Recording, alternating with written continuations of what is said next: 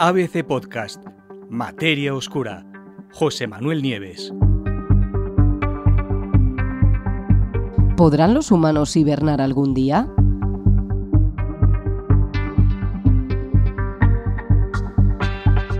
Es una escena de lo más habitual en el cine. Lo hemos visto tantas veces en las películas que incluso nos llega a parecer algo ya normal.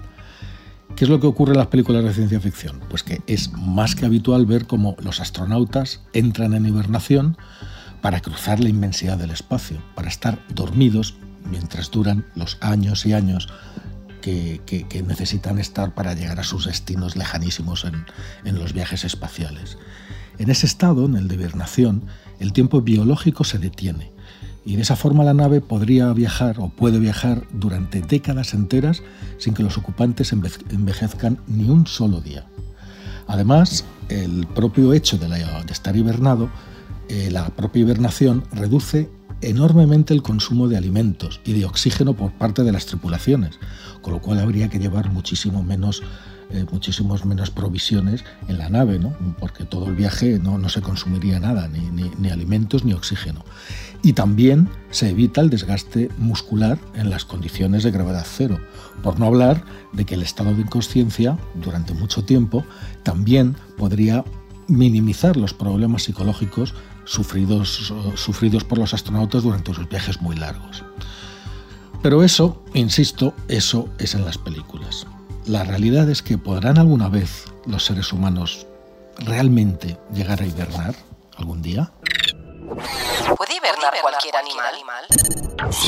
Es una pregunta interesante porque en la naturaleza abundan las especies que son capaces de entrar en estado de animación suspendida, pero hay otras que sencillamente no pueden, no hibernan nunca. ¿A qué se deben esas diferencias? Se preguntan los científicos y sobre todo, ¿Tienen todos los animales el potencial de hibernar, incluso si nunca lo hacen en la naturaleza?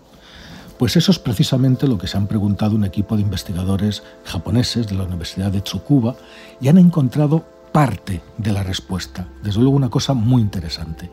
Acaban de publicar un estudio en Nature y en ese estudio anuncian que han encontrado un tipo de células cerebrales en, los cerebro de ratones concretamente, que pueden llegar a desencadenar un estado que es similar al de la hibernación cuando esas células se activan.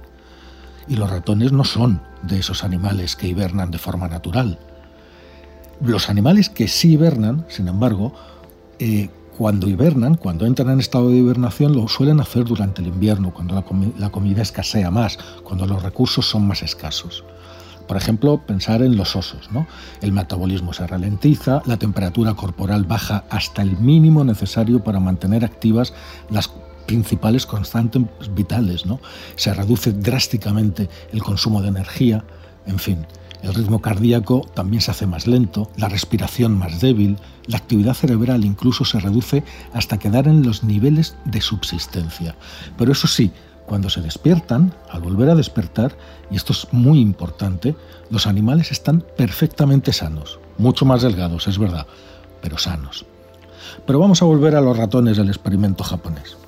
A pesar de que eh, los ratones, como os acabo de decir, no hibernan de forma natural, los científicos eh, eh, han encontrado, han demostrado que con simplemente activar un, típico, un tipo específico de células cerebrales que se llaman neuronas Q, es posible conseguir que los ratones entren durante varios días seguidos en un estado que desde luego se parece mucho a la hibernación. ¿Qué ocurrió cuando los científicos activaron esas células?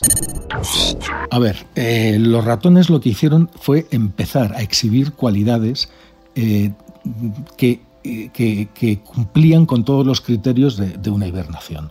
En particular, por ejemplo, el punto de ajuste de su temperatura corporal bajó desde aproximadamente 36 grados a cerca de 27 y el cuerpo de los ratones eh, podía funcionar con normalidad incluso manteniendo temperaturas inferiores de 22 grados, fijaros cuando su temperatura es de 36. ¿no? Eh, incluso cuando los científicos redujeron drásticamente la temperatura ambiente, o sea, más frío, para generar una respuesta en el, organismo, los ratones siguieron hibernando. Una cosa desde luego interesante. Los ratones además eh, mostraron eh, toda la panoplia de signos de, tener un metabolismo reducido, que, son, es común durante la hibernación, incluido el bajo ritmo cardíaco, el bajo consumo de oxígeno y la respiración muy lenta. Desde luego para los científicos, eh, para poder llevar a los ratones a este estado solamente excitando de forma artificial las neuronas Q, fue algo una sorprendente, algo realmente sorprendente. Y todavía más les sorprendió haber conseguido hacerlo, haber conseguido llevar a un estado prácticamente igual a la hibernación, a una especie que eh, de forma natural no hiberna, no, se, no, no, dispone de, esa hibernación. Desde luego, eh, no se sabe muy bien por qué, pero existe la intrigante posibilidad de que también los humanos tengamos neuronas Q y que también esas células, esas, esas neuronas Q, podrían usarse para que los humanos hibernáramos. ¿Y podrán hibernar también los humanos? Bueno, lo del viaje espacial que os he dicho al principio sería una razón, pero desde luego no la única. Desde luego no por los mismos motivos que los animales, ¿no? O sea, no, no, no para pasar el invierno porque hay menos comida. Pero imaginaros, hay razones médicas muy poderosas para querer colocar a una persona en estado de animación suspendida.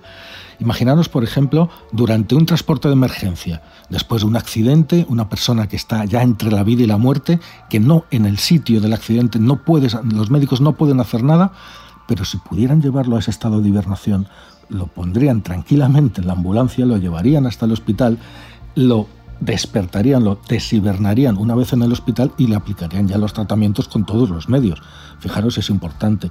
O incluso en condiciones muy críticas, muy críticas, ahora que hemos tenido, la, que tenemos la pandemia de, COVID, eh, por ejemplo, imaginaros una neumonía grave, cuando el suministro de oxígeno ya no es suficiente para satisfacer al organismo y la persona está a punto de morir. Bueno, si se le pudiera hibernar, eh, podría esperarse podría oxigenarse el organismo de forma artificial, tiempo, ganaríamos tiempo, los, médicos ganarían tiempo y ese tiempo puede ser muy precioso para salvar vidas humanas. Y luego, por supuesto, está el tema de los viajes espaciales, que es, volvemos a la ciencia ficción del principio, ¿no? Incluso los investigadores en su artículo se refieren y dicen que en el futuro podremos poner a humanos en estados de hibernación para misiones a Marte y más allá puede ser que ese sueño ya no esté tan lejos.